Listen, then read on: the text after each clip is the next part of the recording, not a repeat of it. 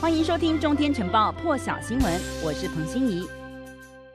好，那么根据最新的这个官方数据显示呢，在今年的五月啊，全印度一共有将近九百零三万人感染了新冠肺炎，这个死亡数字呢接近了十二万。全球疫情呢去年爆发以来哦，任何国家在每个月份的感染病例呢都没有达到如此高的数字，也因此呢，印度五月的死亡数、确诊数成了全球的史上新高。所幸这个五月的下半月呢，印度的病例。增加趋缓，截至六月一号呢，这个过去二十四小时新增的病例是十二万六千六百多例哦，比起五月每天新增四十万例呢，降低了很多，是五十四天来的最低纪录哦。那么由于印度政府呢没有重视各地通报这些病患大量增加，也造成了病床啦、氧气还有药物等等不足的问题，也导致了当地的医疗系统崩溃，许多病患呢因为缺乏了适当医疗照护而死亡。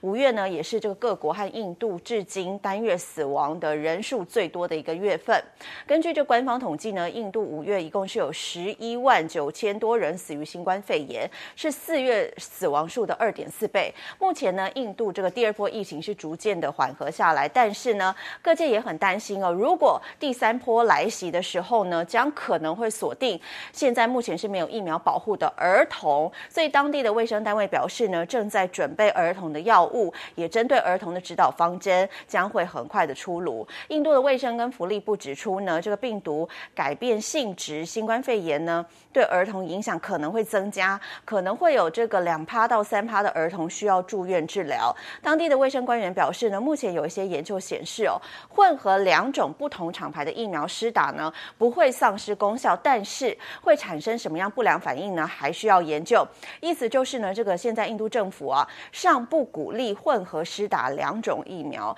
卫福部的次长阿加沃就报告说呢，从五月七号以来，印度的病例呢是一直在下降的。从这个五月二十八号以来呢，每天新增确诊已经不到二十万例了。也就是呢，从这五月七号的高峰值以来呢，病例已经下降了将近百分之六十九。那么阿加沃也表示呢，印度已经接种了有两千一百六十万剂的疫苗，康复病例是已经超过了每天新增的病例了。所以这个康复率呢已经增加到了百分之九十二，但是目前呢，这个疫苗接种率仍然不到印度人口的百分之三。学者指出呢，因为有这个印度的人口是美国的四倍，所以呢还需要多点耐心。虽然呢这个疫苗短缺，但是印度呢是世界上五个主要疫苗生产国之一，很快呢就可以有足够的疫苗来覆盖所有的人口了。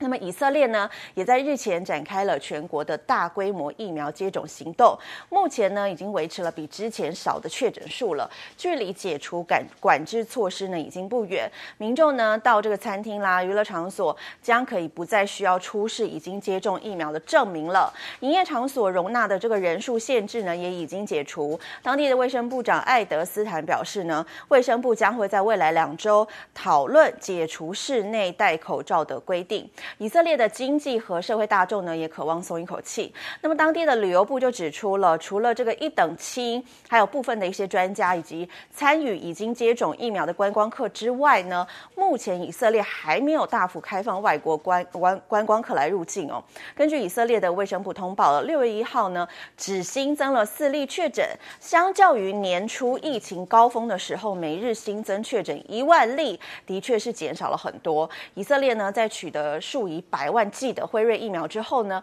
这波疫情哦才有机会扭转。境内五十岁以上的民众呢，已经有超过九成接种了疫苗，或是已经染疫复原了。但是因为呢，有很多这个。十八岁以下的青少年还有儿童还没有打疫苗，所以呢，目前有些学生啊、学童还是持续要戴口罩来上学。另外一个焦点来关注到的是丹麦，丹麦政府呢，在几个星期之前呢，因为考虑到有许有一些的这个接接种者身上呢出现这个罕见的严重血栓案例，所以呢，他们是决定不要使用娇生还有 AZ 疫苗的。那么当局呢是先在四月中的时候把 AZ 疫苗排除到了。这个在全国接种计划之外，随后呢，在五月初的时候呢，把交生疫苗也排除在外了。当局的理由呢，不仅是出于健康的疑虑哦，也是因为呢，这个疫情当时看起来是已经受到控制了，而且呢，当时当局认为呢，取得其他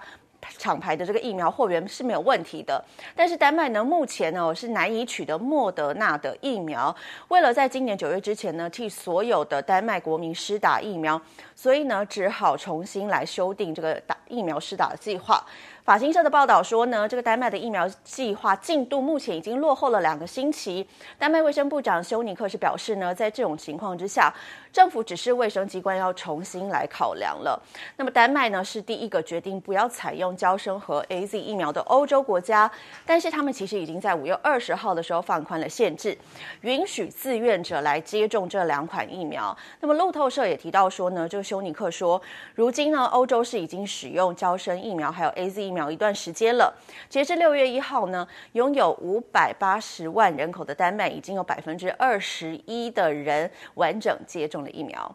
那么，根据《华尔街日报》的报道呢，位于巴西东南部有个小镇叫做塞拉纳，人口呢只有将近四万五千人。这个小镇里头全部的成年人呢，在今年的二到四月都接种了北京的科兴疫苗。这个计划呢，取名为 S 计划，是由这个圣保罗州的公卫研究中心和北京科兴公司筹划的一个试验哦。所研究所呢，今天是表示，尽管呢这个附近的城镇哦，都因为疫情升温相当。苦恼，但是呢，这个小镇塞拉纳的疫情呢却是骤减。研究结果显示呢，从二月初到五月中哦，这个塞拉纳的染疫病故率呢降低达到了百分之九十五，有症状的确诊数呢减少了百分之八十，还有确诊住院率呢也是减少了百分之八十六。圣保罗州的州长多利亚就说，研究的结果显示呢，只要有百分之七十五的人口接种疫苗呢，就有可能遏制疫情大流行。他说呢。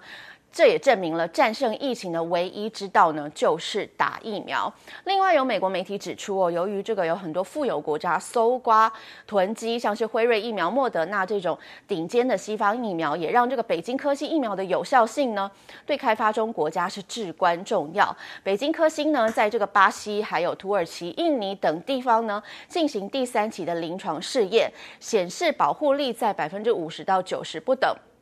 不过最近这几个月呢，相关相关国家的实际使用情况也显示了疫苗的保护力是优于数据的实实验的数据哦。印尼上个月在首都雅加达呢，也对将近十三万名的医护做出研究，显示呢，接种完两剂的科兴疫苗，对这个预防感染的效力达到了百分之九十四，免于重症住院的效率呢，更是达到了百分之九十六，防止染疫病故的这个。数字呢，更是高达了百分之百。这个泰国公卫部的专家呢，对常接触病毒的高风险人员也追踪调查，发现呢，科兴接种两剂的保护力是百分之八十三点三。不过，北京科兴疫苗呢，目前尚未获得世卫组织的核准紧急授权。华尔街日报呢，就引述了知情的世卫官员指出。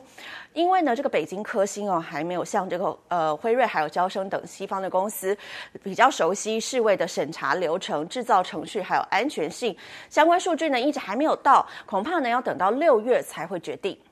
而这个美国药厂莫德纳呢，今天是向美国的 FDA 来申请全面批准其研发的新冠疫苗，成为第二家寻求监管机关核准并且广泛使用的药厂。而目前莫德纳在美国呢，只是取得了紧急使用授权。莫德纳的竞争对手呢，也就是美国的辉瑞药厂哦，和他的这个德国的伙伴 BNT 呢，已经在几个星期之前向美国的 FDA 申请全面批准使用他们研发的新冠疫苗了。全面批准使用疫苗呢，可能是缓和这个疫苗犹豫的重要步骤。美国和其他富裕国家的境内的疫苗犹豫呢，让人家越来越担心了。所以全面批准使用疫苗，可以让药厂呢可以直接行销他们的疫苗，以及帮助企业还有政府机关为员工来施打疫苗。莫德纳药厂是表示呢，未来的几个星期将会持续的以滚动的方式提供数据给 FDA，并且要求呢优先审查。那么莫德纳也已经和美国政府达成了协议要，要提供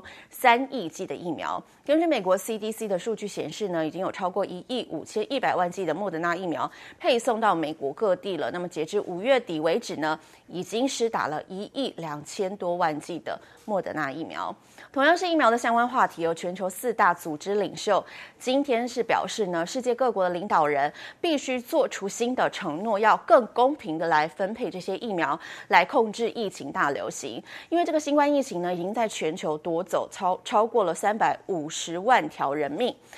这个富有的国家和贫穷国家之间疫苗分配不公，恐怕会导致疫情复杂变化持续延烧。世卫组织、世界银行、还有国际货币基金和世界贸易组织，因此呢是联合撰文。这篇文章呢就刊登在今天的《华尔街日报》上头。四大组组织呢也将这个变异病毒的出现归咎于这个疫苗接种进化的落差。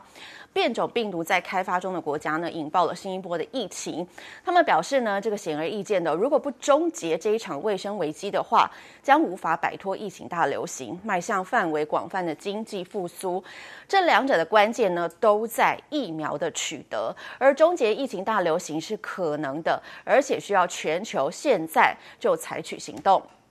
这一篇联合投书呢，是由 IMF 的总裁乔治·艾娃，还有世卫秘书长谭德赛，世银的总裁马尔帕斯，还有这个世贸的秘书长伊维拉共同撰写的。他们是呼吁这个七大工业国集团，就是 G7 这些富裕民主国家，这个月要出席英国举行的会议时呢，希望他们可以达成协议，同意加强协调策略，提供新的资金，为全世界施打疫苗。那这是四大主组织主。组织领袖呢也建议这个 G7 同意出资，IMF 提出五百亿美元的计划，加速终结这一波疫情的大流行。而亚洲的部分要来关注到的是日本冲绳哦，六月一号是新增了两百二十三例的确诊。最近一个星期呢，每十万人口就新增病例数是高达了一百二十七点四三人，是高居日本全境之冠。